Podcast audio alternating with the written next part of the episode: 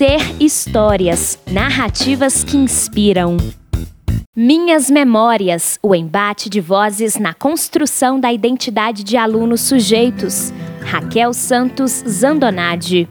A escrita de um livro de memórias foi o desafio da turma de oitavo ano da professora Raquel Santos Andonade, na Escola Municipal Sebastião Tavares de Oliveira, em Praia Grande, São Paulo. Sua intenção era desenvolver as habilidades escritoras dos alunos, valorizando seus saberes, suas identidades e suas famílias por meio de histórias de vida. Organizado em oito capítulos, o livro autobiográfico incluiu também os gêneros entrevista, receita, instrução e poema, além de fotos, mapas, desenhos e notas explicativas. Raquel iniciou o projeto Minhas Memórias, o embate de vozes na construção da identidade de alunos sujeitos com uma dinâmica. Os estudantes contrapuseram a percepção de si mesmos à dos colegas em relação a eles, entendendo que as identidades são construções pessoais e sociais. Depois, seguiram para a escrita do primeiro capítulo, Quem sou eu? Que permitiu à professora fazer um diagnóstico das principais deficiências de cada um.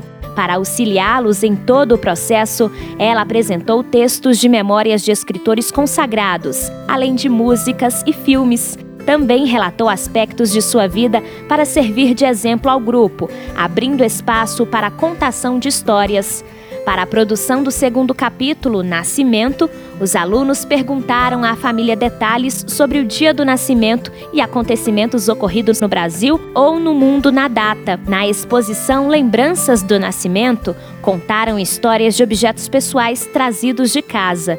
No terceiro, Minha Infância, falaram sobre esse período e suas brincadeiras marcantes para eles.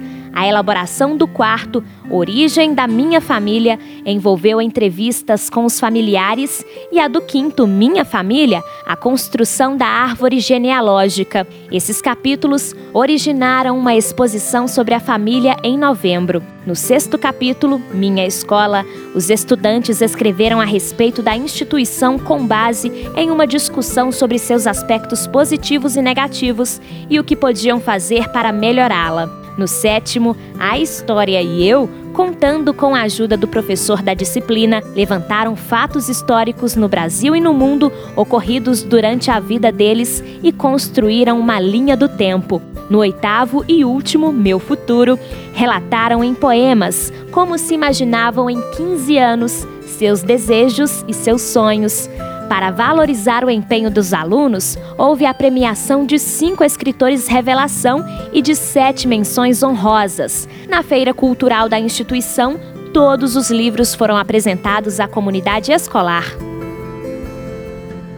Continue escutando as histórias. Juntos construímos o movimento de educação empreendedora. Siga o Ser nas redes sociais e nos acompanhe pelo site ser.sebrae.com.br.